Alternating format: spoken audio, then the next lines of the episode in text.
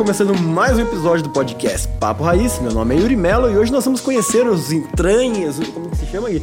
Os entraves, Bastidores, os bastidores, é. Caixa preta. as entranhas Caixa da, preta, da caixa Wiser preta. Educação, uma das grandes empresas de educação do Brasil, fundada pelo nosso amigo Flavinho Augusto. O cara Grande que Flávio. a gente não gosta, a gente até queria que ele viesse no podcast, mas a gente prefere a galera que trabalha, Marlon. Por isso que ele trabalha, a gente- gosta assim, cara, dos caras que estão no dia a dia, não esses caras só que ficam fazendo entrevista, essas coisas. Que não aí. bateu a agenda, a agenda dele não bateu com a nossa, daí a gente falou, não, melhor é você não, deixa quieto. É uma pessoa melhor do que eu. Eu vou mandar um cara melhor que o cara trabalha, um cara melhor que ele. A gente vai conhecer bastante curiosidade sobre a gestão da, da Wiser, é, principalmente é, a parte mais de processos, a parte de cultura, algumas estratégias também de gestão de pessoas, de times, de processos. E a gente vai também entender um pouquinho mais a tecnologia por trás da WhatsApp Online, né? Um serviço que acho que não bombou na pandemia, saiu de 10 mil para 300 mil alunos, mas assim, sei lá, também não sei se tem potencial não isso aí. Além disso, né, só alguns números aqui para as poucas pessoas que não conhecem a Wiser. Né? A Wiser é a empresa que é a, a holding, que tá a WhatsApp, que tá a Number One, que tem, tem a Conquer Escola também aqui de Curitiba, que foi comprada ano passado, pela 2020, eu acho, talvez, pela, pela Wiser. E a, a projeção da Wiser Educação como um grupo, né, é em 2022 agora chegar a 500 milhões de faturamento. Então, só para dar alguns big numbers aí da, da Wiser. E nós estamos com o Marlon Oliveira. Ele é CTO, né, diretor de tecnologia da Wiser. E ele, além de ter gerenciado aí essa transformação, talvez possa chamar assim, da Wiser de alguns anos para cá, para de fato é, dominar o online na escola de inglês, também tem uma história muito massa aí e tem muita coisa para ensinar a gente. A gente vai entrar em alguns temas bem interessantes. Então, Marlon, seja bem-vindo aí, meu querido. Beleza, obrigado. Prazer estar aqui com vocês. Bom. E também temos o Juninho Conceição e o Guilherme Barbosa, que a meta é eles saindo daqui sabendo usar Mac e sabendo falar inglês e alemão. Não sei se tem essas, essa possibilidade. Cara, eu vi um negócio na, na, na pauta aqui, falei, pô, tá, se- bom, só se a Letícia tiver colocado errado, nós já vamos, né, no ar corrigir. 26 anos de casado em 2022. Eu falei, pô, meu cara casou com 13? Não, a- Conservadão, Você hein, vai velho? dar em cima do cara na frente. Não, assim, não, cara. assim, eu achei um número interessante. É porque na hora eu falei, pô, mas quantos anos tem o Marlon? Pô, parabéns, hein, cara, tá conservadão. Mas tem um, tem um detalhe Gui, dá uma né? dica de como ficar 26 anos casado aí. Botox, né, cara? Dá pra ver que o cara faz Botox, claramente, entendeu? Né? Com essa aparência O cara assim, sabe, o cara sabe. Mas um outro, legal, outro ponto legal também que a gente pode bater é a questão que você coloca ali, né, de discípulo de Jesus, né? Então, isso é bacana, a gente também fala bastante sobre isso aqui. E vamos puxar um pouquinho depois disso, queremos saber um pouco melhor. Top. Muito bom. Galera, vamos começar no começo, então. Umas coisas que a gente mais gosta de, de puxar aqui, Marlon, é entender um pouquinho de você como, como profissional, como gestor, e também um pouquinho das tuas, talvez, é, teus hábitos, tua, tuas, tuas rotinas. Você como gestor, você como pessoa. Cara, quem que é o Marlon quando não tá trabalhando? Vamos conhecer o Marlon. Bom, primeira coisa que eu tô ficcionado, assim, eu, eu, eu tô usando o Apple Watch como meu, meu regra de exercício. Aham. Eu assumi, assim, vou assumir, eu tô 141 dias sem furar nenhum dia exercícios to, todos os dias. Pô, que legal. Você já aí tá há eu quanto tô- tempo fazendo isso? Eu tô 141, que eu, assim, eu fiz o ano passado e no final de ano parei e falei assim, não, esse ano eu não vou fazer até bater o recorde aqui. Pô, você ganhou do Yuri então, cara. Eu fiz é, 141 ele fez. minutos, acho é, isso. É, Somado no ano, aí né? tô 2015. Nadando, correndo, malhando. Parabéns. Então eu tô, botei isso como uma, uma das práticas, assim. Eu já fiz algumas vezes, mas nunca com tanta intensidade e, e disciplina. Legal. É um triatlon diário. É um trato diário. Eu tô fazendo isso e, cara, tá sendo bom demais, assim. Então Legal. essa é uma das coisas. Da hora. E o restante envolvimento bastante com a igreja também, né? De, de falar assim, eu faço parte do- de uma igreja aqui de Curitiba, Alcance, e então estou bastante envolvido com pessoas de certa maneira, né? Com a vida delas e, e no final assim a gente vê que mais importante só do, das nossas atividades pessoais, trabalho, etc. No final a gente está envolvido com pessoas, né? E essa contribuição para fazer com que as pessoas possam crescer e se aprimorar é algo que para mim eu gosto muito de estar envolvido com isso, né? Cara, Essa é, parte qual- da, da soda que eu, que eu aproveitando que você tocou num ponto que é massa. Pô, 141 dias fazendo exercício, já sente um reflexo no trabalho em si? Com certeza, tudo, mente, disciplina. O fato de você se determinar, e assim, eu levanto e não penso assim, pô, hoje não, frio, te- teve uma semana agora, 2 graus, 0 grau. Sim, sim. E Se depender da motivação, não se vai. né? depender disso, não vai. Então, você é, fazer o que você se determinou, independentemente do que está à tua volta, eu acho que isso é uma. Cara, uma como é, coisa- como é que você, já tinha isso ou você teve que desenvolver essa, essa, vamos chamar de, sei lá, uma força de vontade? Não seria força de vontade, cara é deve ter disciplina milagre, mesmo. deve ter né? lido, lido o Milagre da Manhã. alguma coisa. É, não, não, não faço parte dos, das 5 da manhã, não. Eu sempre fui engraçado, eu sempre fui mais noturno, sempre trabalhava, acordava mais tarde, trabalhava até as 3 da manhã, muitas vezes para algum projeto específico, e fui aprendendo a trocar isso. Ter uma vida muito mais regrada, ter com a- a certos limites para algumas coisas. É muito difícil ser regrado à noite, velho. Eu também Pois é. sou, é, não tem como. A gente fala, fala, mas é toda, a noite é muito imprevisível, velho. Sim, mas eu fico muito feliz com essa decisão, sabe? Porque a troca no final você está mais no controle do, do que você quer fazer, do que ser levado por, por, por aquilo que está em volta, né? Então, Ma- Mas assim, é, qual, qual foi o principal desafio que você teve que superar para desenvolver isso? Foi, tipo, pessoalmente falando, assim. Os primeiros dias, a primeira semana ali, tipo, você virou a chave ou você criou uma rotina que foi, é meio prova de, de erros, assim? É, eu, eu primeiro, é, eu acho que foi um conjunto, assim. Primeiro, se você começa a dormir mal, dormir sempre tarde, fica sempre mais difícil no dia seguinte. Então, você começar a pensar que o teu dia seguinte começa no dia anterior, essa talvez uma das primeiras chaves, assim. E outra que eu botei uma meta de vou fazer todo dia. Eu antes vou fazer, é bom fazer, exercício é bom, por exemplo, né? Só- Se der, eu é, faço. é, e aí se você você mesmo se concede certos, certas liberdades, né? E aí quando você bota, não, vou fazer todo dia, independente que for, e aí às vezes, cara, de manhã não deu, eu 11 horas da noite, eu estava o ano passado nas comemorações de aniversário de casamento, fui para os Estados. Unidos, passei um tempo lá e aí é outra rotina, né? 11 horas, 11 e meia da noite, depois um dia longo. Foi Cara, não tinha briga. feito ainda, vou correr onde for para poder bater aquela meta e cumprir. Então, E qual que é a rotina matinal que se desenvolveu? Tipo assim, quais são os principais hacks que você daria de dica para conseguir implementar? é, primeiro deixar aquele horário específico separado, né? Então ter rotina e os mesmos horários facilita. Se você cada dia é um horário diferente, e você não se programa para aquilo, isso dificulta. Então acho que a primeira coisa é deixar o horário um tempo bom, que aquilo é, é, o, é o mais importante, que não tem outras coisas que vão concorrer com aquela agenda. Então essa Cara, eu lembro de uma regrinha, você lembrou de um ponto que acho que foi a tua cunhada que trouxe, inclusive, a Thaís. A Thaís? Lembra da regrinha Thaís dela? Conceição. Ela falou que, bem, bem na linha do que você está trazendo, ela falou que no domingo ela já colocava o compromisso dela pessoal, que era importante para ela. Então, ah, eu tenho, sei lá, apresentação da minha filha na quinta, terça-feira tem um jantar entre amigos, esse horário, já bloqueava a agenda. Não, eu Então, bloqueei. Você faz exatamente isso. Faz exatamente. Eu deixo na você chega agenda fala, não, sempre. Não, vou fazer. Então você Você prioriza. faz da semana ou dia? Você faz tipo. a- a- Não, eu boto todas as atividades que vão acontecer, já, no caso, como eu Animal. faço todo dia, já, Já fica lá eterno. já fica lá e bloqueado. Ah, tá bom, você já bloqueia aquelas recorrentes. Mas Exatamente. aparece um novo, você já vai lá, tipo, e não deixa pra, pra lembrar ou algo do tipo. Você Exatamente. usa agenda pra tudo, na verdade. Exatamente. O duro, eu também, assim, eu tenho uma disciplina parecida com a agenda, com relação ao que você falou. O problema é que às vezes surgem compromissos e aí que a gente auto-sabota. Assim, gente, ah, sei lá, tem uma reunião do Papo Raiz aqui na sexta, das, das 5 às 7 horas da noite. Daí eu tenho um exercício lá, esse horário. Mas depois eu vou priorizar e agora o que, que eu faço? Daí eu vou ter que jogar o exercício para depois, mas depois eu tenho que ficar com a família. Daí você acaba auto-sabotando, né? É, então, é mas o que eu fiz para não competir com essas outras coisas que são mais imprevistas, eu boto um primeiro horário. Ah, então. Boa. E aí, Ah, se o teu dia está é começando, se o teu dia está começando mais cedo com outras coisas não previstas, então vamos acordar mais cedo. Top. Cara, e, e, assim, deixa eu te fazer uma pergunta pessoal, assim. Porque você coloca isso abertamente, né? tipo, discipli- é, discípulo de, de Jesus no teu, no teu Instagram. Qual, qual que é a tua relação é, com Deus e, e como que isso é, afeta teu trabalho? Como é que você traduz isso em, em- no teu dia a dia? É legal, isso, isso é bem interessante porque, na verdade, a minha história pessoal, eu, sou filho de pastor e já nasci com. Ele não era pastor quando eu nasci, mas ele, desde que eu me entendo por criança ou consciente, ele já era pastor. Né? Isso teve uma influência direta sobre minha família, de, de certa maneira.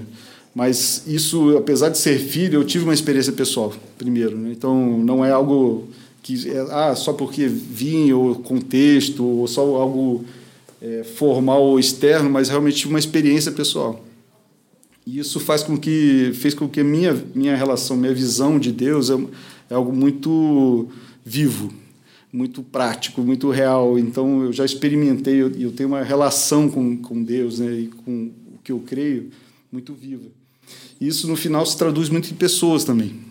Então, é, a igreja para mim não é não é prédio, não é um nome, não é aquela denominação ou algo assim, mas são pessoas que têm a mesma fé, estão na mesma direção, o mesmo propósito, querem ser transformadas por, pela ação de Deus na, na vida pessoal. Então, isso para mim, e a palavra discípulo, ela quer dizer que é alguém que segue, alguém que, Boa. no caso, o discípulo de Jesus, assim, para mim, ele é o modelo. Ele é o modelo para ser seguido, para ser imitado, para ser. Muito legal. Né? Eu estava ouvindo ele falar, assim, daí eu pensando aqui, né? porque tem alguns princípios básicos que você vê que as pessoas que, né, que tem, chegam em um determinado sucesso, elas seguem, assim, né? E uma delas é o corpo, mente e espírito, né? Fala-se muito sobre isso, né? Então, corpo, o cara tem uma disciplina diária de exercício, né? É. A, a, a mente, o Weiser, educação, né? Então, você quer mais desenvolvimento diário do que isso, né? E o espírito que você está falando, assim, eu também acho que isso, cara, o, Guilherme... cara, o cara zerou a prova da roda da vida, pô.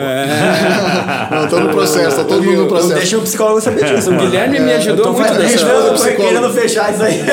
Não, minha esposa é psicóloga. Aí, é Aí, ó. zerou mesmo, né? É, e- uma consulta pra nós. Eu até te falando, eu até te falando como influencia no trabalho, é porque quando eu entendo tendo essa visão mais ampla, o trabalho é um lugar que a gente está ali para no final influenciar as pessoas, né? De, de servir com princípios. Se com- aplica, né? Exatamente. Se aplica, né? Então, que que- para mim né, não é assim, agora estou no momento religioso, agora para mim é uma vida Tá tudo integral. conectado, né? Exatamente. Mas você pode compartilhar o que, que foi uma experiência que você teve? Porque você falou que começou meio que sozinho, assim. Se você quiser, obviamente. O que, que você falou que teve uma experiência. O que, que quer dizer isso? É, a primeira experiência que eu tive eu tinha 10 anos de idade.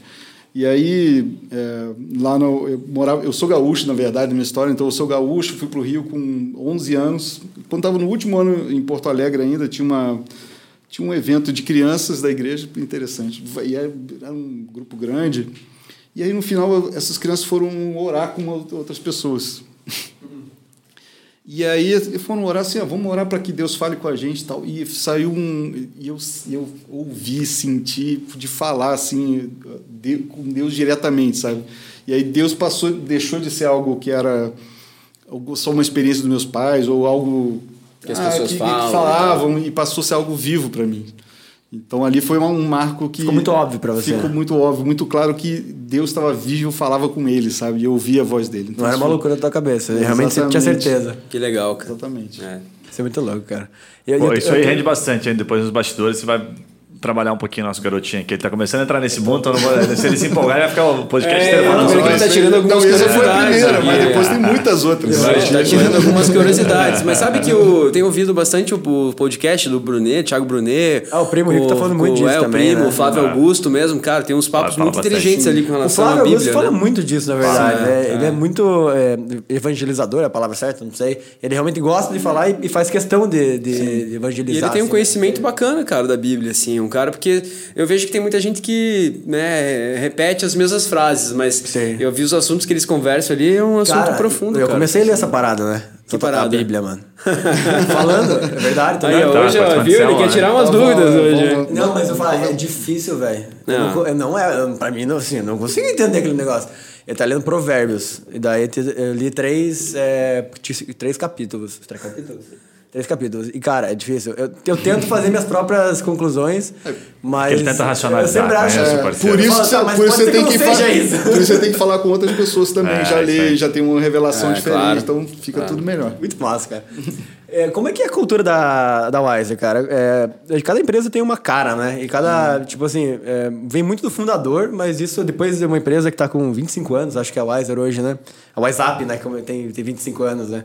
E como é que é a cultura, assim? Hoje 900 pessoas trabalham, é, você falou nos bastidores que uma boa parte tá home office ou full time, ou é, totalmente home office. Como que você des- descreveria a cultura da Wiser se fosse para explicar para alguém que nem sabe o que é a empresa? Bacana. Eu, da minha história em algumas empresas, né? Eu já tive empresa própria, já trabalhei em algumas mais agressivas, que nem mercado financeiro, e trabalhei bastante na área de saúde. E a Wiser tem uma característica bem interessante da cultura dela. Ela vem, principalmente ali no board mais próximo do Flávio, de alta direção. Eu sou talvez um dos poucos mais novos que tenho seis anos dentro da empresa. São pessoas que tão, estão juntas com o Flávio há mais de 20 anos e são pessoas que construíram ou participaram muito do começo lá de todo de tudo que foi feito até hoje. Isso é, faz com que essa relação, que vai muito além de algo profissional, mas de amizade, de confiança, de fidelidade, de construção de um projeto, que isso, isso permeia a cultura da, da Wiser. Porque isso é raro hoje, hein? Exato. Super, isso, né? isso faz um nível de. Que eu também já experimentei em outras, às vezes, muitas vezes a competição Existem competições saudáveis, existem competições agressivas, onde, cara, o que importa é eu chegar na, na minha frente, ganhar o meu bônus e você.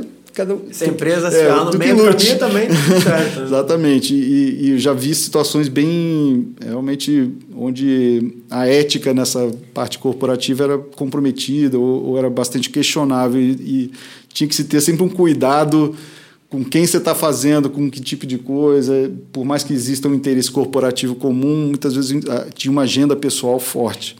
E isso dentro da Wise era algo que, é, é, posso dizer assim, de tudo que eu já vivi, assim, não dá para reconhecer isso. Não dá para identificar esse tipo de coisa. E eu vejo que é muito porque todos estão com uma visão de construir um projeto, de construir algo juntos, de quando é importante colaborar, de quanto é importante é, a participação de cada um na sua competência para que isso ande no mesmo sentido. E, essa visão colaborativa de cada um tem sua, sua contribuição é algo que permeia muito a, a companhia. Ô, Marlos, eu fiquei com uma curiosidade aí. Na prática, assim, para a gente ter um exemplo de algo, de uma empresa que não tem isso versus Wider, assim, teve alguma situação que você fala, puta, isso aqui não tem em outras empresas e aqui acontece. É, isso, vou dar um, talvez dois Open exemplos. Bar, né, mano? Open Bar é um ótimo vou, vou te dar um exemplo negativo, assim, de uma das empresas que eu, eu trabalhava, existia um bônus semestral. Só que tinha um pequeno detalhe nesse bônus semestral. Ele era proporcional a um ranking. Ou seja, para ganhar 100% daquele bônus, o primeiro ganha 100%, o segundo ganha, sei lá, 90%, 80%, e isso ia decrescendo, só que de forma que esse ranking, ou seja, você podia ir muito bem, mas se a tua posição fosse o décimo, teu ranking, teu, tua bonificação em relação àquilo ia ser pior. Ou seja, não depende de mim a minha, só minha quantidade, depende que eu fique na sua frente e você seja pior que eu. Caraca, além de eu ganhar, você tem que perder. Exatamente.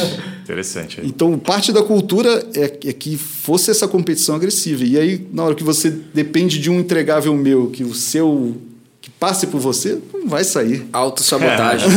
É. Autossabotagem. Vai sair e não sair. E eu era demorado. na prática, na prática não saía. Tudo que fazia ou burocratizar para que aquele ou outra equipe Caraca, que louco. não entregasse. Mas você conseguia ver no ranking assim, se você entregar isso aqui, aquele cara lá vai passar. Não, tem que ser público para ser assim, né? Não, não, não, não era um ranking online, porque estou tá. falando de alguns anos okay. atrás. Mas era algo assim, das entregas dos projetos, do comprometimento das metas. Então, aquele, é. quando tinha um projeto para ser entregue uma data e você não se planejou suficientemente e deixou que aquela último passo dependesse de uma outra equipe, o cara pode segurar. Ele ia segurar. Caraca, ia faz acontecer. sentido pra caramba. Isso era uma, uma das coisas. E aí você vê uma cultura diferente, cara. Quando a gente tem um problema, a gente hoje em dia, né? Cara, a gente não está muito preocupado é, assim, no final quem foi que errou, onde foi, porque isso era uma preocupação do numa outra cultura, porque eu quero deixar muito claro que o outro errou, por isso ele não fez. E quando você não tem essa cultura vamos dizer assim, onde eu preciso, para eu ser o melhor, você precisa ser o pior, você consegue. Cara, a gente. É, quando acontece um problema, eu não estou para descobrir a causa, para culpar alguém, mas para que o processo melhore. Como é que a gente faz para não repetir isso? Como é que a gente faz para olhar onde ela, o processo falhou? Às vezes até pode ter sido causado por uma pessoa, mas ela não é a única responsável. Mas para isso uh, tem que ter processos e incentivos corretos, né? Sim, sim. Mas eu estou é, querendo reforçar a questão da cultura, ou seja, no final, assim, essa cultura do protagonismo, onde nós somos responsáveis por tudo, no final das contas, e onde que eu posso fazer, se alguém na minha equipe falhou gravemente, Sim. minha questão é assim, ah, você está fora, você, assim, como eu deixei que essa pessoa errasse tanto?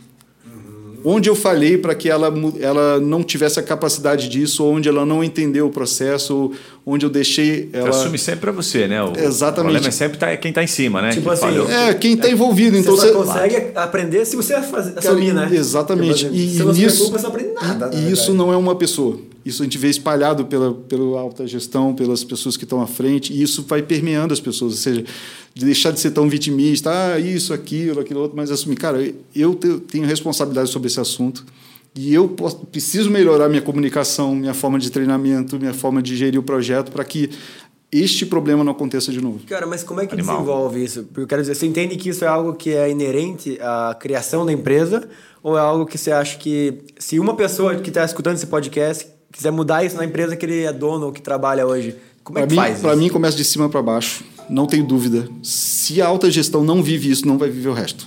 Ponto. Primeiro. Tem que isso, dar o um exemplo para que Tem que dar o um exemplo, porque se você né? não vê isso em, em, cima de alguma forma ou alguém, não, cara, vou fazer meu projeto, deixa o outro cara estourar.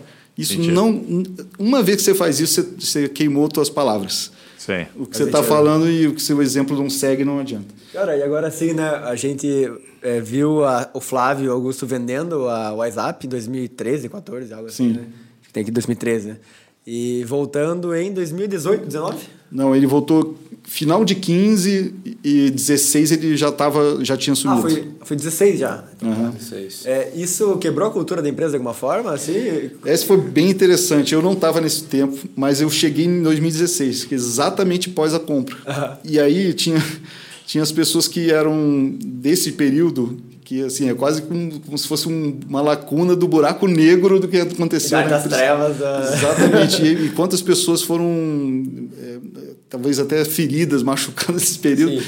e um pouco de, da casualidade do, no mercado assim a empresa acabou não sendo acompanhada ou gerida da mesma forma. Isso foi se perdendo. As pessoas que acabaram é, estando na empresa muitas delas não suportaram e saíram.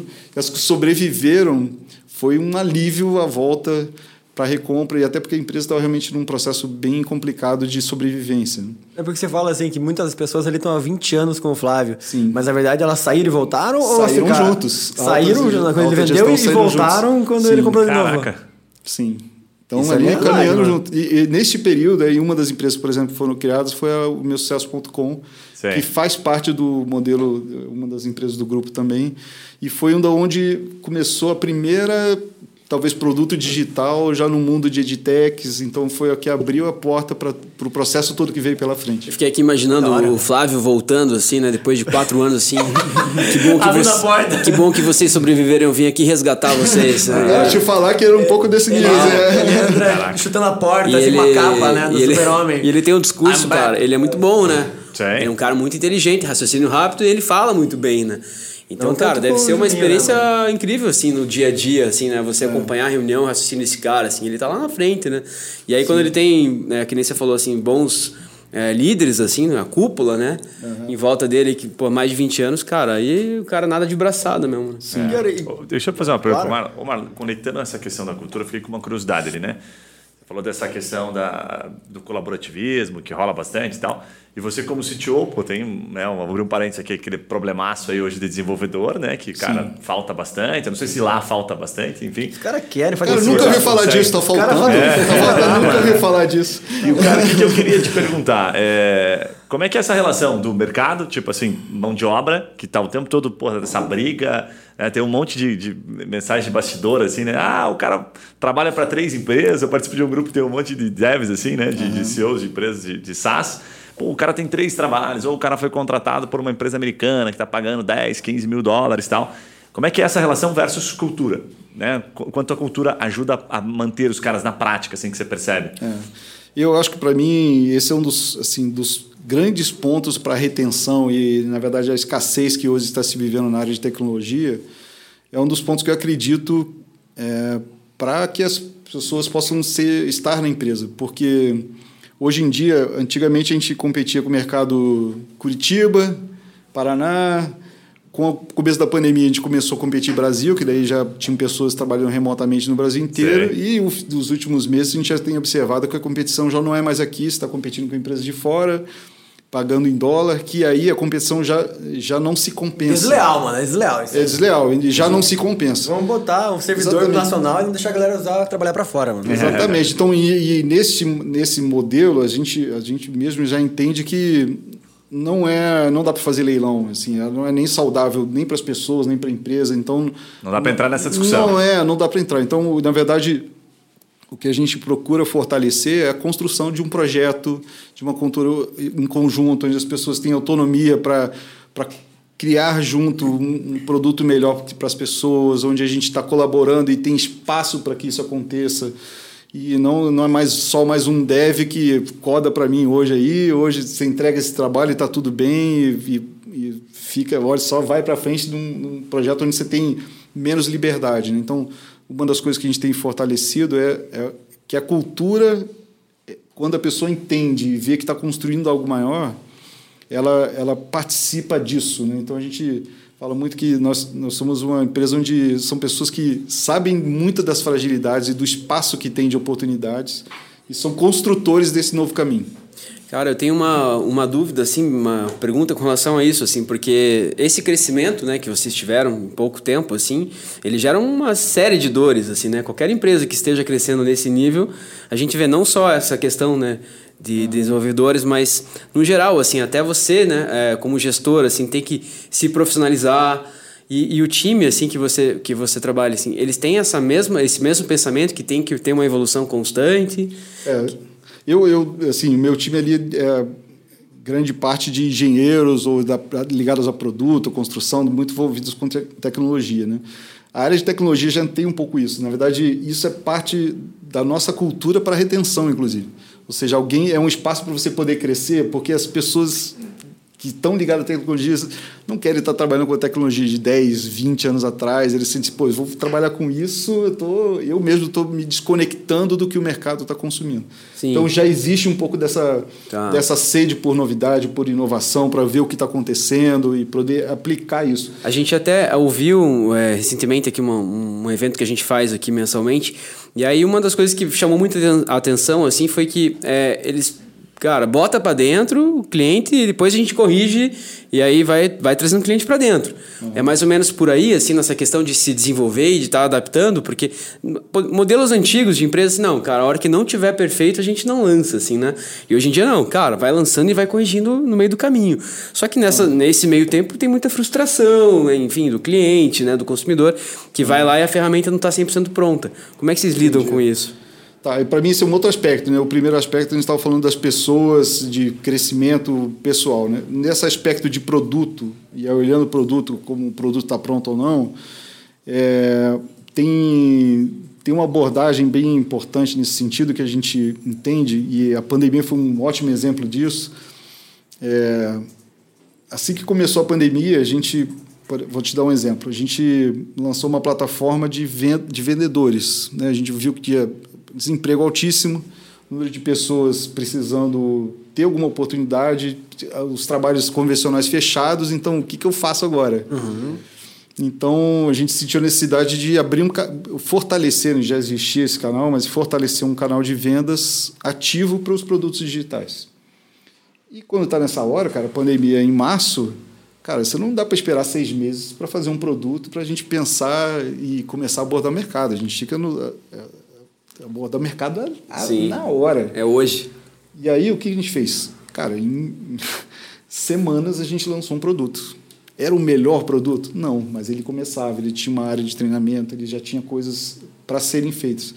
Ou seja, a conexão do seu time, do que o mercado precisa, é o que a gente chama do MVP. Né? O MVP Sim. tem que é o teu mínimo para o produto ser viável e atender uma necessidade de mercado importante. Então, isso, é, a gente, essa percepção do, do timing, do, do que o momento e qual é esse mínimo, é que faz a diferença entre produtos que são incompletos e produtos que atendem aquela necessidade e ele evolui com o tempo. Você entende que esse timing foi, foi essencial, por exemplo, para a adoção do WhatsApp Online? Essencial, essencial. Até antes de entrar no WhatsApp Online, que eu tenho uma porrada de perguntas para fazer. Um gancho, inclusive, com a questão do, do Coabit e outras cara, práticas. Eu queria que ter uma coisa que ele estava falando para pegar o gancho e não esquecer. Você estava falando ali mais da gestão da, do time é, e como é que é a cultura da empresa e tudo mais. Vocês, desde que foram para a pandemia, vocês não voltaram para o presencial mais. É, eu queria que você explicasse como é que está a estrutura da empresa hoje e, e quais são as principais é, rotinas e, e, e, aprendizados que vocês aplicaram na gestão desses times remotos. É, isso é interessante do time remoto é que Imagina, você está presa toda funcionando ali no prédiozinho, todo mundo com seus horários. Tomando cafezinho junto. Tomando café junto. Aí, no final do dia, vamos embora. Cada um tá com a sua vida ali, né? E de repente você, você tudo fecha, vai todo mundo para casa. Primeira atenção, cara, como a gente vai funcionar? será que isso vai dar certo? E a gente, com não só tecnologia, mas todas as áreas em si, né? O call center, cara, como é que a gente vai fazer a infra? Caraca, no call center. Desde um call center gigante, com telefone distribuída, com as, as pessoas em casa, a produtora, a gente tem uma produtora de vídeo dentro da companhia. Como é que fecha os equipamentos, cara? Tudo fechado, com equipamentos difíceis, rede, tudo com uma infraestrutura própria para aquilo e, e trabalhando remoto. Então foi um momento de, de apreensão. Mas, é, é, felizmente, cara, muitas coisas, por exemplo, da área de tecnologia, que já tinha uma, uma certa cultura de trabalhar home office, foi super tranquilo. Então, a gente começou a estabelecer canais de comunicação e, e os rituais específicos. Então, a gente tinha planejamentos semanais, tinha as dailies dos grupos menores, tinha uma série de, de, de processos e equipes para que uh, o que nós fazíamos internamente pudesse ser minimamente reproduzido. E o interessante disso é que, passado essa, essa primeiro, primeiro desafio de infraestrutura, de comunicação, a gente pôde observar uma produtividade gigantesca do time. Porque muitas das coisas que se perdia tempo e é engraçado que algumas reuniões agora a gente fez recentemente presencial, assim, nossa, parece que a gente está tá, tá andando. Média. Não, tá andando em, em meio X, né? Por que, que o pessoal veio de cavalo aqui, aprendeu o cavalo? É, vai, você fala assim, nossa, tem uma reunião aqui, nossa, agora uma hora de reunião, né? Agora as reuniões são 15 minutos, que que você já fala um monte. Porque... Exatamente. Cara, é, é interessante. Loucura, né? Então, essa curva virada, o grau de eficiência foi altíssimo. Bem legal. Teve um, um, esforço maior de trabalho e algum, de horas, é saber separar, né? Assim, agora vou parar para é, esse desafio de estou em casa trabalhando, com, estou em casa com a minha família. Então, existe esse desafio natural que todo mundo, né, isso não foi exclusivo da Wiser, passou né, em relação é. até questões de separação. Sim. Mas, em termos é, de produtividade, eficiências, é, superadas essas questões iniciais, é impressionante o nível de, de e quais rotinas que mais deram certo, assim, que você mantém até hoje? Porque o time continua, você falou nos bastidores que não pretende voltar. Sim. O que, que você, tipo, é reunião diária, reunião semanal, reunião de alinhamento, Legal. ou é, quais ferramentas que vocês usam, tipo, Legal. E aí eu, dia -dia? É, eu posso falar bastante disso, principalmente da área de tecnologia que eu estou mais claro. envolvido, né? É, muito do que a gente usou está em cima das metodologias ágeis, né? ou seja, de fazer planejamentos de semanais ou, ou de, de, uma sprint, que a gente chama, né, de uma, duas semanas, que, o que vai ser feito naquele trabalho, e depois você faz uma entrega é, específica do trabalho da sprint anterior, e dentro disso com grupos menores. Então, são os grupos que a gente chama de squads, onde cada squad tem uma missão. Então, essa squad cuida da WhatsApp Online, essa squad cuida da plataforma só do processo de venda do checkout. Então, é um produto nosso. Outro toma conta do CRM. Então, essas missões, cada uma delas muito claras, fazia com que aquele grupo menor tivesse uma conexão maior e uma rotina em cima com dailies ali para que a própria as, os frameworks ágeis falam de de o que, o que, você fez ontem, o que, você vai fazer hoje, uhum. quais os teus impedimentos, como é que a gente libera isso para poder. Uma vez por dia dia, começo do dia. Uma vez por dia, começo do dia, e aí todos os times, todo mundo conectado fazendo os isso. Os squads individualmente fazem essa Os squads, cada um squad fazendo isso. E aí os, os outros alinhamentos do resto da agenda aí são as lideranças, é garantir que as squads, os entregáveis entre elas, estivessem alinhados também com o objetivo comum. E, e, mensalmente, isso a gente fez durante um bom tempo, uma reunião geral da empresa como um todo, dando a visão de resultados, como andou, o que, que foi atingido. Então, e era nesses períodos todos, né, era, um, era uma reunião de comemoração, né? Porque Cara, a gente estava sonhando, assim, era um é. negócio incrível. A gente, e é incrível, assim, porque a grande maioria passando muitas dificuldades e a gente voando, crescendo, batendo meta. Então, assim, tem que dar parabéns. Né? Ô, Marlon, quando você falava, até lembrei, eu, eu tinha uma curiosidade enorme, cara, quando eu entender como é que a, o Facebook acho que tem 150 mil funcionários, a Amazon tem 500 mil. Eu falei, cara, esses caras são malucos, é muito funcionário, né, cara? Sim. Como é que eles se organizam? Aí eu fui pesquisar é bem nessa linha mesmo. É, são squads menores. Às vezes assim, tem um squad, sei lá, de cinco pessoas que cuidam do botão curtir. Exato. Só isso aqui. Mas mais alguma coisa? O comentário do ladinho? Não, não, Exatamente. só o curtir. O comentário é um outro squad. Eu falei, Caramba, é squad que não acaba mais. E aí ia formando aquelas árvores, Cada assim, sabe? Aquelas fechado, composições. parece, né? Não, e aí das Animal. squads você tem o conjunto de squads que estão dentro do mesmo contexto e já viram Isso. tribos. É, não, é uma loucura, cara. É muito legal isso aí. Aí, é, as squads, por exemplo, tem um assunto, por exemplo, a gente divide. é, tem outras, tá? Mas eu vou simplificar um pouco. É uma tribo de produto que estão ligados aos produtos digitais. Então tem lá meu sucesso, o WhatsApp Online, o WhatsApp Live, os produtos que são construídos. Estes produtos têm cada uma squad. Essas squads é uma squad de produto, uma tribo de produto. Entendi. Mas eu tenho outras, outra tribo, por exemplo, que cuida da infraestrutura, dos servidores, da comunicação, da, do CRM, ou serviço de gestão, de um gateway de pagamento, que, ou seja, essa squad ela é como se fosse a escola física é, virtual de tudo, todos os produtos rodando. Bem legal. E é- esse, essa plataforma, o cliente da plataforma são os produtos. Aham. Então, Muito é, os clientes da plataforma são os produtos. ah, entendi. Loucura. Cara, eu fiquei com uma curiosidade aqui, falando em processo ali, porque ah, a gente sempre, quando vai fazer a pauta, olha né, o perfil do convidado tá, e tem na tua, no teu LinkedIn, inclusive, que conecta com isso, a tua expertise em COVID. Depois tem um pouquinho lá em PMBOK também, né, de projetos, e você está falando já um pouco sobre isso. Cara, dá uma pincelada pra gente, eh, por exemplo, sobre essa questão do COVID, que a gente falou nos bastidores What até, is né? COVID? Sobre é, o que, que é o, o COVID, tem muita gente Legal. procurando, quanto é aplicável hoje. E até eu queria te lançar uma pergunta. Quando é que você se tornou especialista nisso? Porque você tem aqui no, no background aqui que a gente investigou aqui, stalkeou. Na verdade, a Letícia é a maior stalkeadora. Letícia não erra nunca. né? Você trabalhou na Redditor, você trabalhou nos, nos grupos legais. Vem de lá essas expertises, a empresa fala, pô, todo mundo tem que aprender COVID agora, hein? Que Como é eu que é isso, cara? onde que você estava sexta-feira, às 11h30 da noite? eu não sei, mas a Letícia A sabe. Letícia sabe, cara. A Letícia nunca erra. A pauta aqui. Até, até a gente brinca que a única vez que a Letícia errou foi quando ela achou que estava errada, né, Guilherme? Ela nunca erra. Muito bem. Bom, o Comet é um, é um- na verdade, é um framework de governança, né? Esse que é o, talvez o maior resumo dele. E o que, que o Comet ele traz de muito valor? Ele pega é, processos que são muito comuns em qualquer empresa que está se organizando e ele traz melhores práticas. Então ele fala assim: você quer fazer uma gestão de projetos? Então deixa te dar alguns processos. Primeiro, você está cuidando do escopo? Você está cuidando de quanto custa o projeto? E começa a te dar uma série de processos para que alguém que quer ter uma qualidade de gestão possa seguir e ele vai preenchendo quase que como se fosse checklist. Eu estou fazendo isso.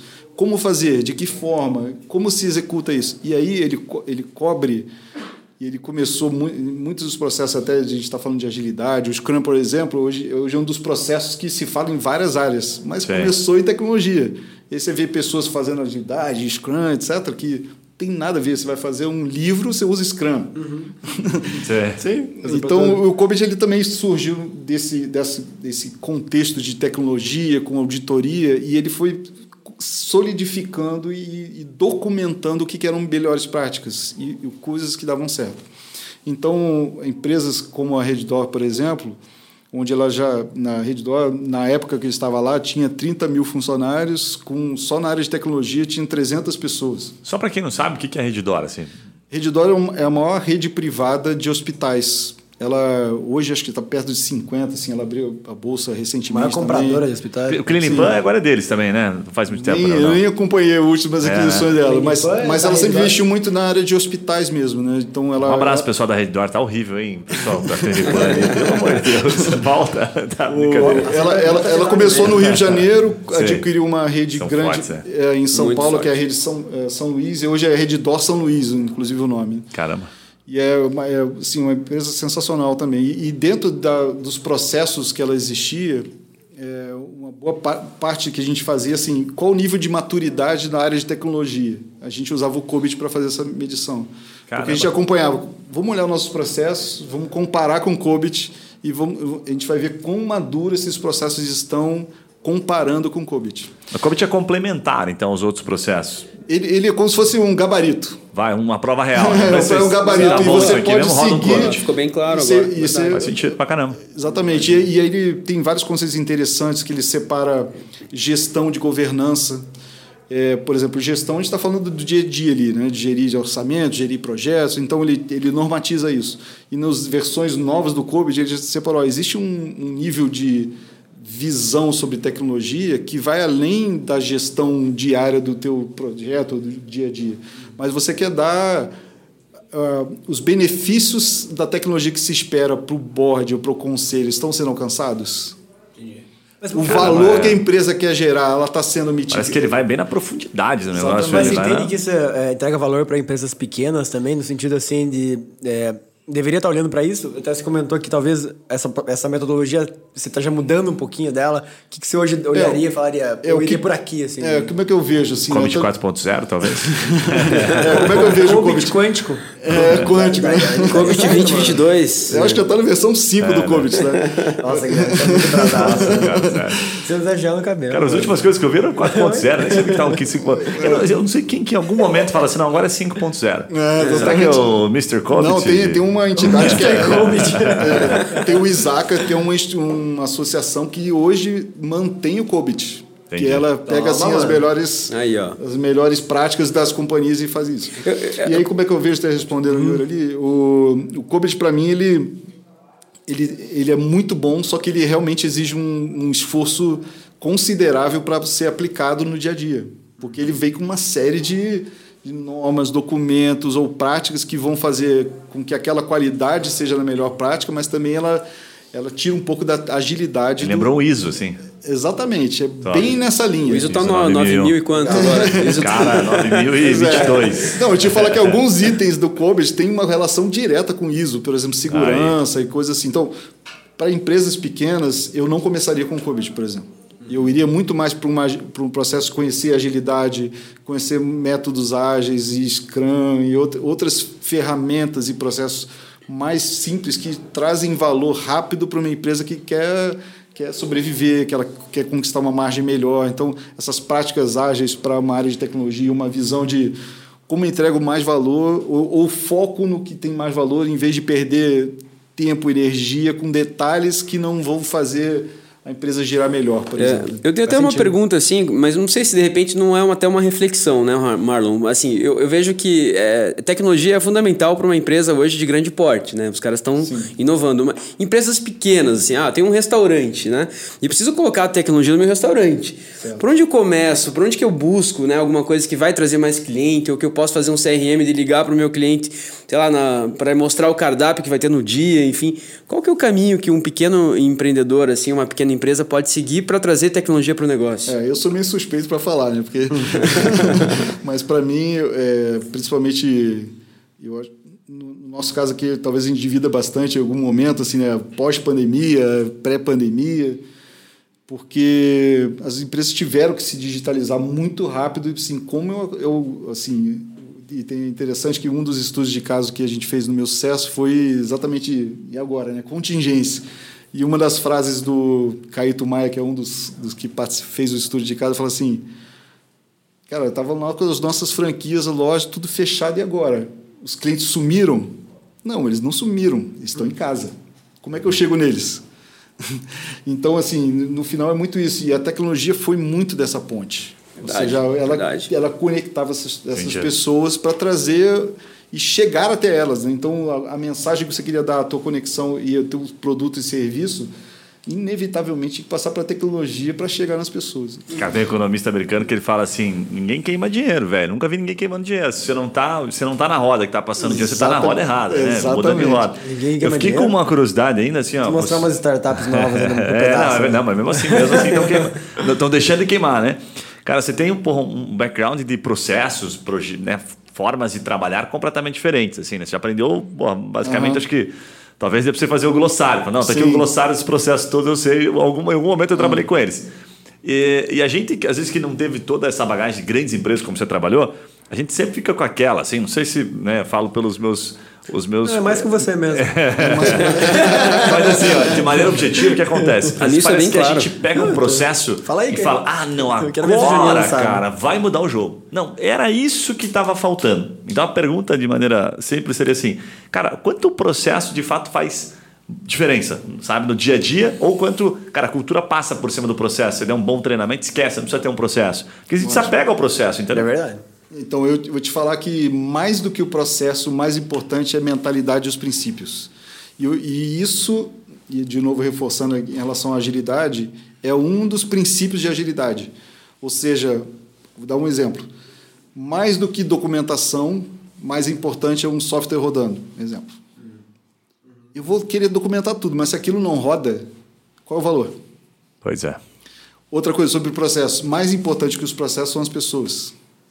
Se a pessoa precisa entender o, que é o valor, onde ela está entregando e, qual, onde ela está inserida e qual a parte dela, é mais importante do que eu ter o processo com ela extremamente rígido e documentado, etc. Então, é, de, Legal, de, de certa maneira, assim, as metodologias, o que for, é muito mais de você entender um objetivo comum, ter alinhamento nisso, esses princípios, como eu vou conseguir alinhamento? Isso a gente vai mudando e vai se ajustando muito mais.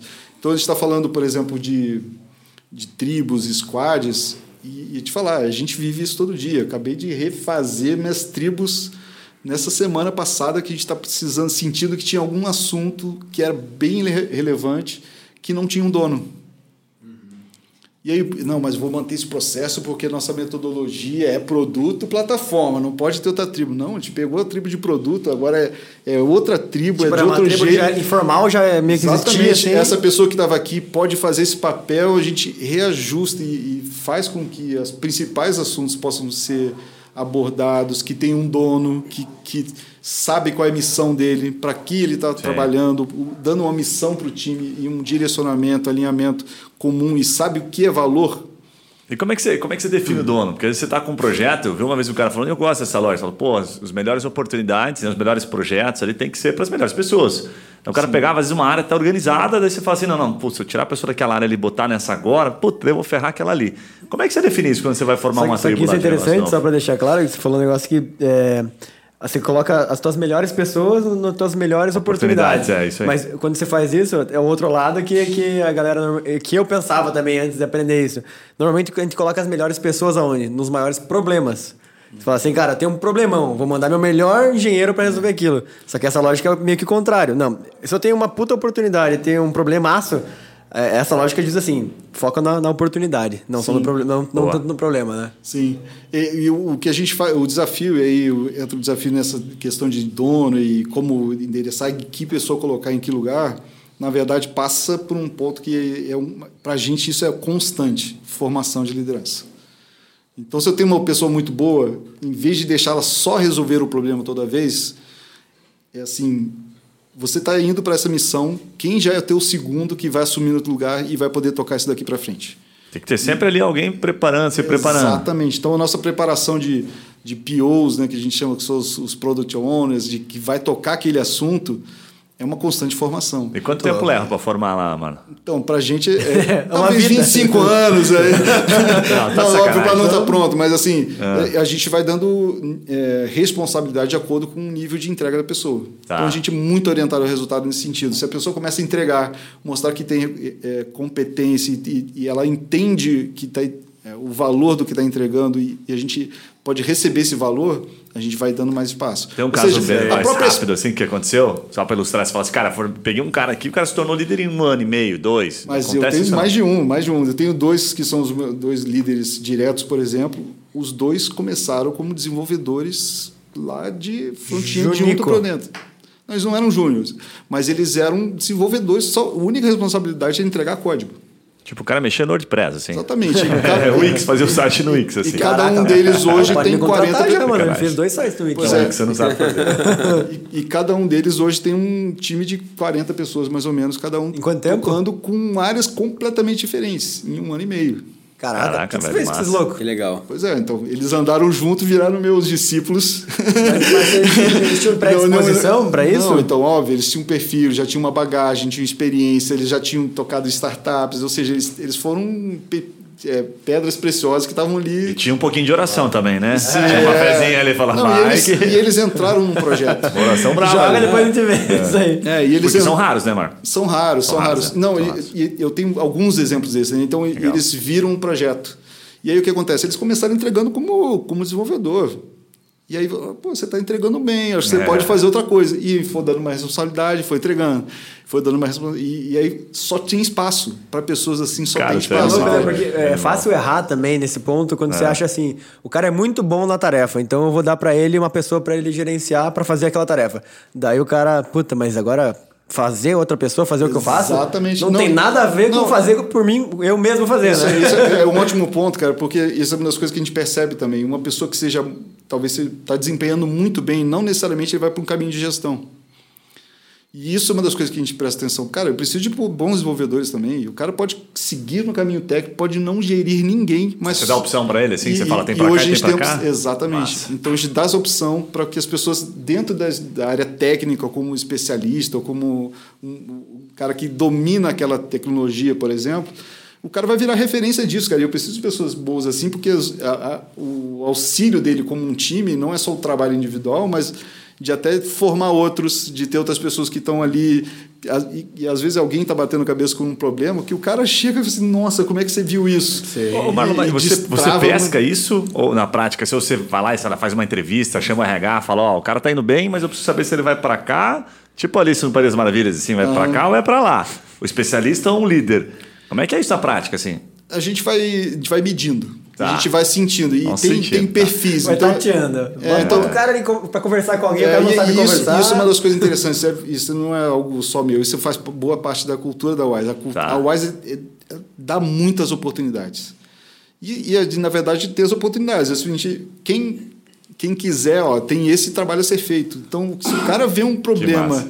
Vê assim, cara, eu vou resolver isso e começa a resolver, ele começa a ir naquele Se caminho o cara dá naturalmente. passo, já facilita as coisas também. né? Exatamente. Então isso naturalmente dá espaço, ou seja, os espaços que se tem, se o cara pega aquele problema que estava vendo que ninguém estava tocando, resolve aquele problema, ele ganha aquele Cara, Tá sentindo? essa Tipo, ganha uma é, estrelinha, é, né? eu tenho um é amigo que muito fala assim, ó, Tá, isso É, vai ser muito do perfil do cara nesse momento, que ele, ele fala, não, eu quero, eu não vou ganhar, teori- teoricamente, não vou ganhar mais por assumir mais um problema aqui. Exatamente. Eu descubro depois, né? O cara é motivado por Exatamente. resolver coisas. Aquele Exatamente velho ditado diferentes. que falava assim, ah, em time que tá ganhando não se mexe e tal, assim, eu acho que é super ultrapassado também. Eu acho que a gente tem que estar, né, dando mais oportunidade, né, pra pessoa. Não, o Exatamente. cara é muito bom naquilo, não tira ele de lá. Não, cara, coloca ele numa coisa melhor, ele vai entregar mais, né? Eu acho que essa Cara, cultura, ela eu Olha o Botox, por de um exemplo, né, cara? princípio- Eu, Tipo assim, Hã? tava tudo perfeito aqui. Pois é, Daí tá eu tudo certo, fazer você foi fazer Botox, vai Botox. que melhorou mais. Mas eu lembrei de um princípio do Rei Dalio, cara, que não sei se você já leu o livro do Rei Dalio, que é Principles, que é puta, muito legal, mas ele fala um negócio massa assim, na hora de promover. Ele fala assim: se você não está promovendo a pessoa, a incapacidade dela de executar aquela função, você não está promovendo certo.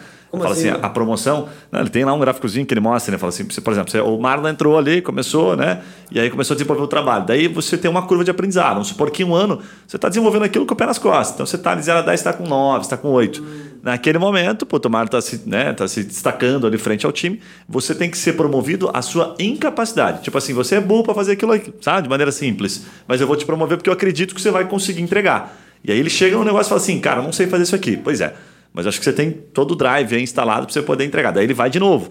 Aí ele sobe para o próximo estágio. Daí ele fala, porra, de novo, cara, você conseguiu fazer um negócio ainda. É você é isso. danado. É tipo uma fase de jogo. Assim. Tipo assim, Agora você vai de novo para outra fase que você não sabe. Se o cara tá muito preparado, talvez já tá atrasado em botar, o, Exatamente. em botar o cara. Tipo. Exatamente, porque o cara tá num nível assim, tipo, ele já tá resolvendo aquilo, ele precisa de mais desafio. Aí tem as- os dois perfis, né? um desafio de liderança e outro de técnica. Muito legal. Aí os caras sustentam isso, eles sustentam assim, por que, que isso tem que existir? Por que, que é assim que funciona? Porque não tem faculdade pro cara ser um CEO, não tem faculdade pro cara ser um CTO. Ah, vem Exato. aqui, agora MBA de CTO. Não tem, né? Não, Até os é. caras, se não tem, os caras vão inventar, né? Daqui a pouco Dizem, ter. dizem que tem aí. Não, no Instagram deve ter alguém vendendo esse curso. Arrasta pra cima e compra, Se né? não Tipo, tiver, Com uma Ferrari na capa, assim, né? Mas é sempre assim, né? O desafio você ser não um sabe. CTO né? famoso. Não, Vamos e, fazer e- isso. e esse ponto é interessante porque nós tivemos a experiência também já de trazer pessoas mais sêniores por demanda, né? E precisar pessoas de outras empresas para ocupar uma posição importante. E é engraçado que é difícil essas pessoas darem certo sempre. Por conta da cultura, por conta da formação. Putz, e os casos que a gente foi dando espaço dentro da empresa e, dentro- e a pessoa crescendo e podendo assumir um papel desse são casos muito mais bem sucedidos. Legal. Por que, que eu não vi isso tão- antes, cara? Eu também, né? Já fizemos algumas vezes essa cagada. É, então a gente, a Sabe? gente Você até tenta, assim, encaixar, tem né? alguns, mas é difícil, assim, para alguma posição realmente de relevante, que vai ter uma responsabilidade grande, o sucesso de uma pessoa que const- for crescendo no time, mesmo um período curto como esse de um ano e meio, é muito diferente de um cara que se provou, que comprou todos os desafios, que conquistou aquilo, né? Cara, deixa eu dar uma pivotada no Animal, assunto aqui, cara. porque tem uma parada que a gente tem que aprender com você, cara. Você tá por trás, o teu time, você, né, tá por trás da, da plataforma que talvez uma das que mais bombou na, na pandemia, talvez, com certeza de inglês foi a que mais bombou, que é o WhatsApp Online. E eu queria que você, antes de você explicar o que, que você dá, assim, os principais motivos de ter sido tão bem sucedido na pandemia, o que, que era o, que, que era o Wise, o WhatsApp Online é, no começo da pandemia? Tipo assim, o que, que era o produto? Quais eram os entregáveis? Assim, como era a experiência do usuário antes de, de- de- da, pandemia? Legal. Bom, o interessante é que o WhatsApp Online ele nasceu, é, e é engraçado que essas coisas o próprio Flávio vai construindo assim, e ele não tinha a menor ideia do que vinha pela frente. Né? Ele construiu, a gente precisa ter algum produto online ou digital, e nós já tínhamos dentro das escolas físicas um produto que é o complemento ou, ou parte do material didático de estudo. Então, é, por mais que tinha físico, tinha lá o, tinha um aplicativo, tinha uma forma de estudar, tinha um livro, etc. Só que eles, a gente precisa ter um produto que 100% online, onde tivesse realmente um conteúdo. E aí o, o apelo sempre foi de, de situações reais, de um, um aprendizado é, que levar, levar a pessoa para um aprendizado sozinho, mas com situações que ela realmente fosse utilizar e não uma, uma gramática pesada, etc que difícil de aplicar ou então que ela não, não tivesse uma conexão com a realidade dela. E aí esse produto foi construído em 2019, ela ficou, foi lançado em outubro. Timing, hein? Nome disso. Pois é, foi lançado em outubro, então ficou três meses ali de lançamento, alcançou talvez uns 10 mil alunos em, em, em 2019 até o 21 e o produto estava pronto para ser lançado, tava, tava, ou seja, a gente estava fazendo os primeiros movimentos de venda. Com, com as escolas fechadas, ele virou estratégia número um.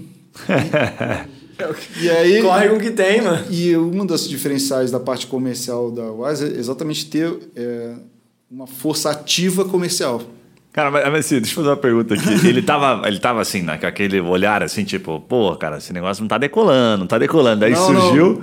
Não, ele estava. Você está falando da presencial ou da Não, não, WhatsApp? antes, antes da pandemia, assim, tava perto dos 10 mil, tava dentro, aceitável, assim? Não, estava aquela bem coisa- no começo, é, Ah, porque, começo. porque não tinha um investimento. Assim, a gente estava fazendo organicamente. Entendi. Então não tinha um investimento de toda a energia da Wise para fazer. ali. Exatamente. Beleza, tá. Então ela estava ela tava crescendo bem, estava apostando. Então, assim, a gente estava fazendo as campanhas de mídia tradicional, Sei. fazendo uma venda adicional para as escolas, mas assim, ele era um produto complementar, ele não era um competidor das Sei. escolas. Então, também o ticket médio bem menor, né? Bem menor, Qual, era então- o, qual era o valor? Que o, é o mesmo valor ainda ou mudou muito? Não, ele foi crescendo ao longo do tempo, ele acho que começou com 75 reais mês, se eu não me engano. Então podia ser um upsell do cara que já era aluno da, da É, Wise. exatamente. E aí era, era um complementar para que qualquer aluno de qualquer escola, não só da WhatsApp, poderia ter. Sim. Esse sempre era um- o, o modelo. E aí o que aconteceu? Como a Wise tem uma força enorme de eh, comercial ativa, Todo mundo sabe que grande- os caras são muito vendedores. né? Exatamente. Aí caras essa, essa, esse potencial gigantesco foi canalizado 100% para o WhatsApp.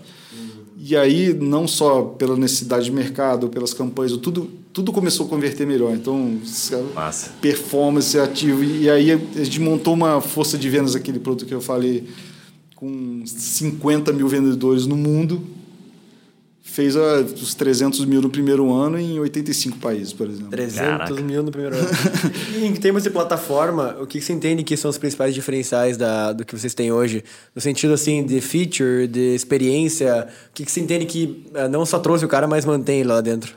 Eu, a primeira coisa para mim está bastante ligada à metodologia, uma metodologia muito orientada à prática. Então ela é muito leve, assim, as pessoas, é, os dois contextos, grandes pilares que tem hoje é uma área de viagens, então situações de viagem, como alugar hotel, como passar pela pela Aduana aduana, como lidar com isso aí, uma insegurança, nossa, eu vou passar, vou me bloquear, como é que eu faço? Quero alugar um carro, quero alugar um hotel, quero ir um restaurante, então várias situações reais onde o inglês é, o, é o, a ferramenta, não é o ah, eu tenho que aprender pres- present perfect para poder.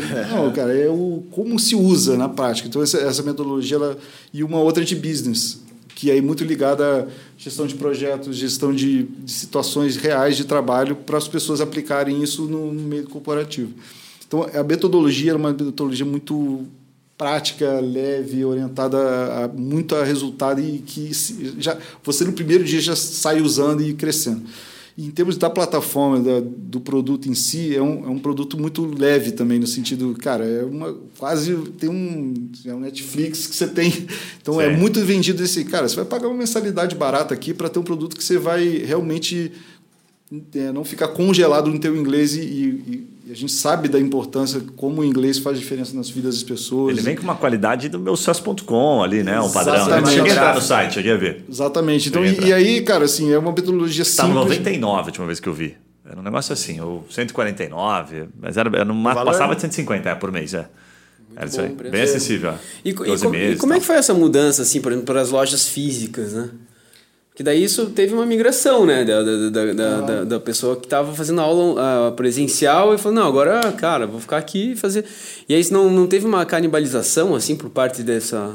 Desse então, o, na verdade, mercado? assim, houve um processo gradativo, né? As próprias escolas, a gente, foram, a gente fez um processo de quem era aluno, de, de dar outros produtos, outros serviços. Então, foi algo bem de transição, assim, com eles, sabe? De toda a rede tinha uma série de serviços dos alunos que eram presenciais que foram mantidos. Então, a gente manteve aulas semanais com as pessoas, tinha aulas remotas. Então, houve um tratamento e um acompanhamento Entendi. dessa rede como um todo. Tá.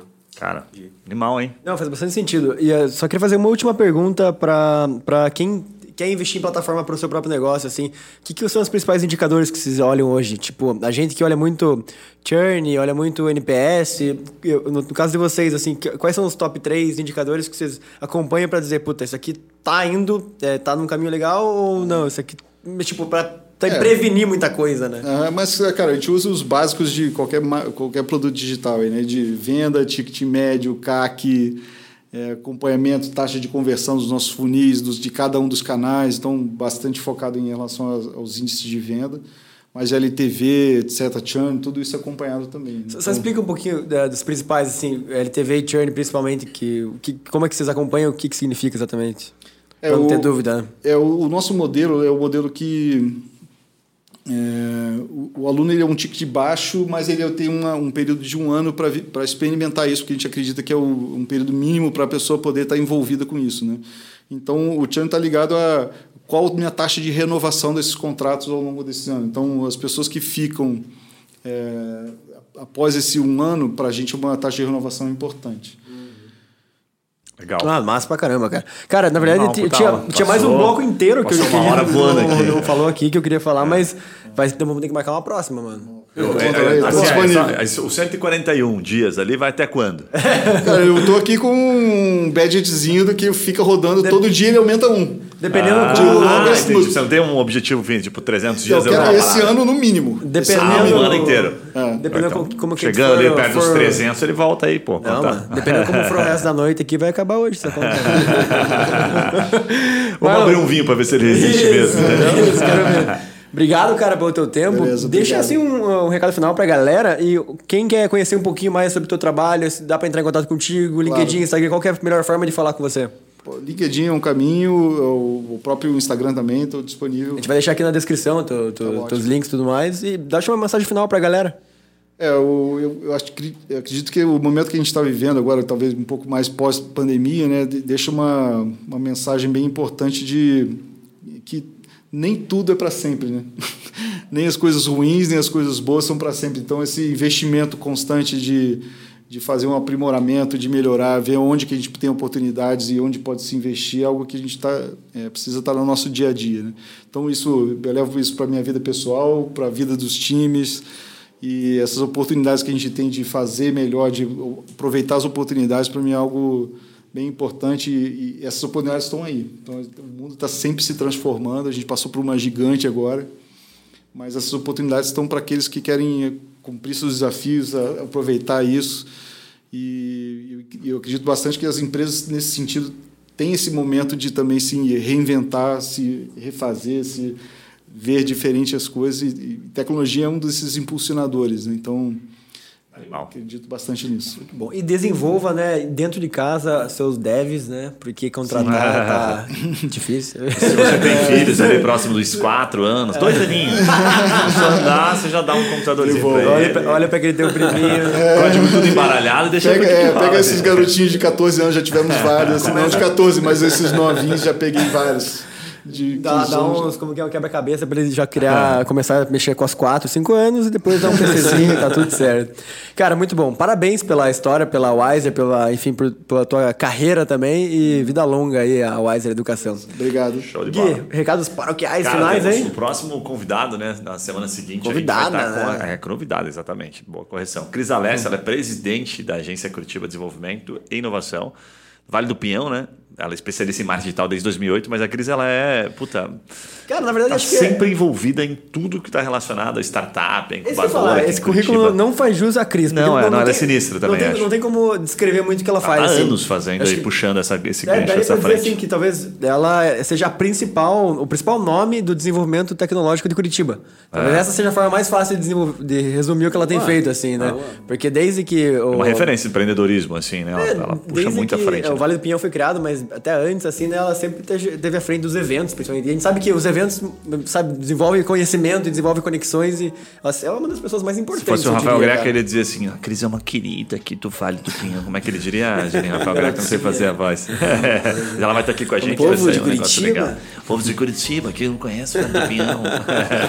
Julinho, dá teu recadinho final aí pra nós. Cara, não, pô, no começo ele falou, não, nunca gravei podcast e tal, primeira vez e tal. Cara, o cara Gênio. tá pronto pra gravar outros podcasts aí, não, sensacional a tua história, né, a tua humildade em, em conversar com a gente, em transmitir né, a forma que você transmitiu, eu achei sensacional. E se- eles sempre falam, né, que quando a gente grava um podcast, eu sempre quero comprar alguma coisa. Cara, vou, eu provavelmente vou quero entrar hoje aqui e vou comprar esse curso aqui. Essa empresa aí, que né? é essa plataforma que... Quanto que vale essa empresa aí, pergunta Juninho? Veja aí. O Flávio já vendeu uma vez, ele vende outra vez. Vende? Uma curiosidade, você trabalha ele- tanto, quanto é que custa isso aí que você faz? Provavelmente eu vou comprar e daí ele vai me comprar de volta daqui a 3, 4 anos. Bom negócio. É isso aí, galera. Um episódio novo toda semana do nosso Papo Raiz, em parceria com a Gazeta do Povo. Até a próxima. Tchau. Valeu, valeu.